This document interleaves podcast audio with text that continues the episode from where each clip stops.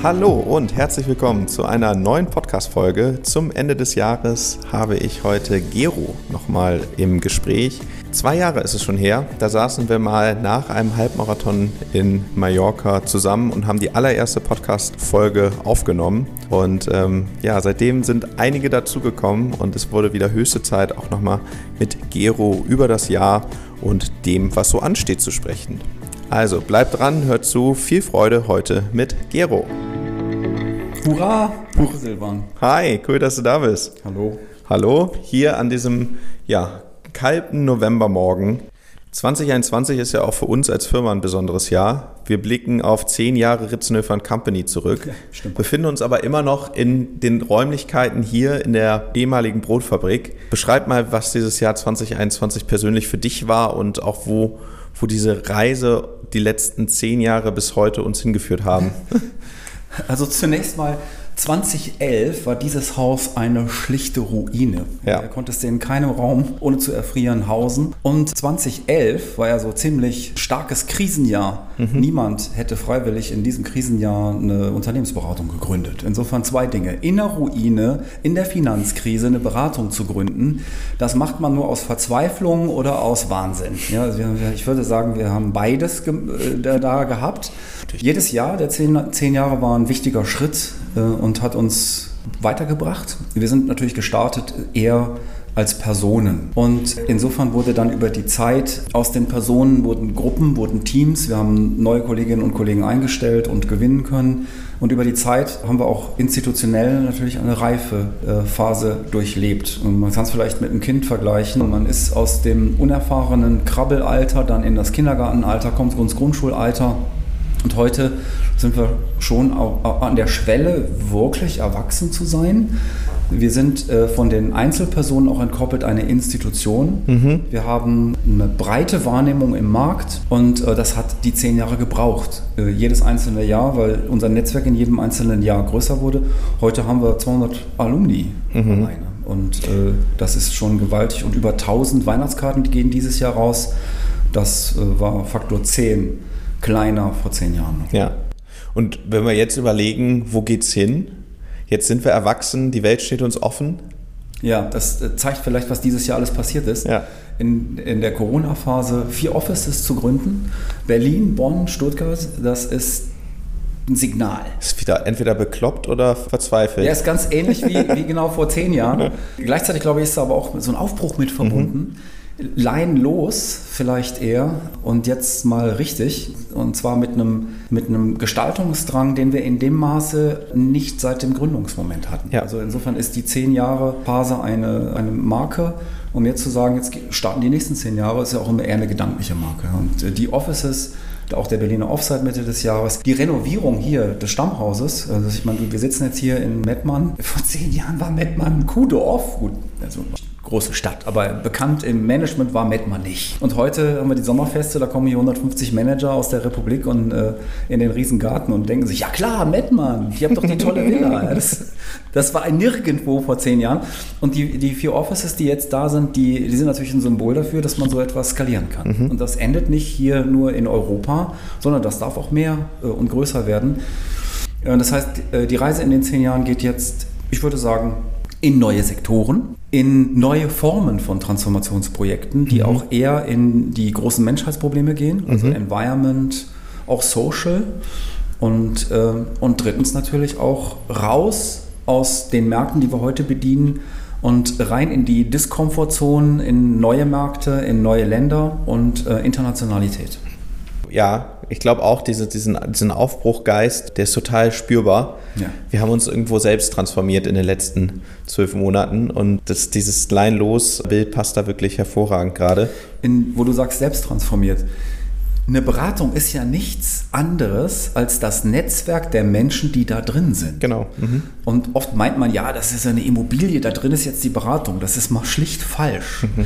Die Menschen, die die letzten fünf Jahre und insbesondere die letzten 24 Monate und auch dieses Jahr, weil ja wahnsinnig viele neue Kolleginnen und Kollegen gewinnen können, die machen die Firma aus. Mhm. Und die Energie, die du spürst, ist exakt die Vibration, die durch das Zusammenbringen dieser Professionals passiert. Mhm. Und ich finde das jedes Mal wieder ein Wunder. Ähm, ähm, dass Menschen, wenn sie zusammenkommen, und in diesem Jahr war es halt viel virtuell, und dennoch äh, plötzlich eine Resonanz entsteht, die jeden Tag zu einem Fest machen. Mhm. Und äh, das finde ich, äh, ist jedes Jahr passiert, in den letzten 24 Monaten, aber in einer Energie, die wir nie zuvor hatten.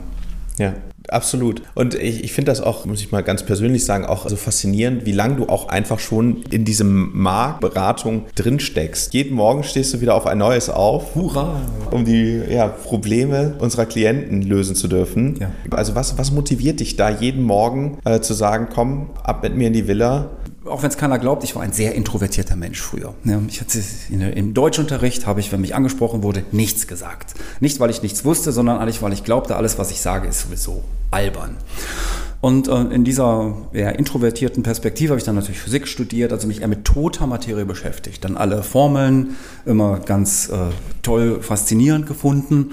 Das hat dann auch bis 30 gedauert. Ähm, ich habe in der Zeit auch zwei Kinder jedoch gehabt. Dann merkte ich, es gibt so etwas wie Menschen, die nicht nur ein Wunder sind, sondern sie sind Quell großer Freude.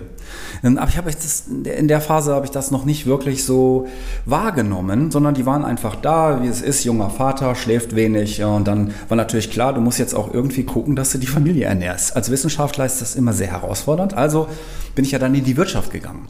Und da habe ich registriert, ja, es gibt Wirtschaftszusammenhänge, das ist auch eine Welt, die ist ebenso kompliziert und komplex und faszinierend wie Wissenschaft. Wirtschaft, Wissenschaft, auch wenn das jetzt ähm, vielleicht weit entfernt klingt, das sind ja ähnliche Worte.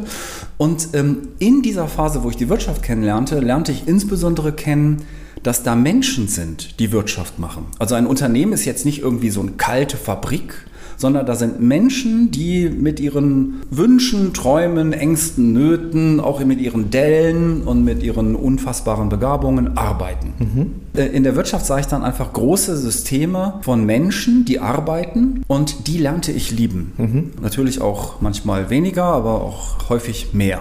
Und das ist äh, etwas, wo ich heute sagen möchte, deswegen ist das auch der dritte Wert, der dritte wichtigste Wert in unserer Firma Individual Matters Most. Die Menschen bedeuten mir persönlich eigentlich alles. Mhm. Und äh, sowohl die Menschen bei unseren Klienten, und das ist, was mich heute äh, jeden Morgen aufwachen lässt und dann sagt, oh, jetzt sehe ich den Silvan zum Beispiel wieder, dann sehe ich das Team bei Klient in München oder in Hamburg und äh, fahre dahin, freue mich drauf. Und ich glaube, in der Kombination Tasse Kaffee und ein gutes Teammeeting, das ist schlicht die Droge, die mich jeden Morgen aufstehen lässt. Mhm. Das ist auch eine Quell, ein Quell, wahrscheinlich kann man sagen, von einer Kombination aus Endorphin und Oxytocin. Das ist ein Bindungshormon und ein äh, einfach ein, ein, Pusher. ein Pusher. ja. Und die, da, da, da, übrigens, da gucke ich es mir auch an. Dann bin ich danach immer erschöpft nach solchen Meetings auch nochmal, wie nach einem guten Wettkampf. Und äh, das ist eben ein Wunder, was immer wieder neu passiert. Mhm. Also man, ich arbeite nicht für die Größe des Gartens oder die KPIs betriebswirtschaftlich für die Firma. Ich arbeite ausschließlich, heute würde ich mich prüfen, für die Entwicklung von Menschen. Mhm. Und wenn du, also in der Vergangenheit habe ich jetzt auch viele Gespräche mit jüngeren Kollegen geführt, ähm, die natürlich dann aus ihrer Brille nochmal den Einstieg beschrieben haben. Wenn wir jetzt mal so ein bisschen den Blick Richtung Senior Hires äh, richten und ja. du kennst den Markt sehr gut, was können wir denn eigentlich einem Senior Hire hier bieten, was er nicht woanders bekommt.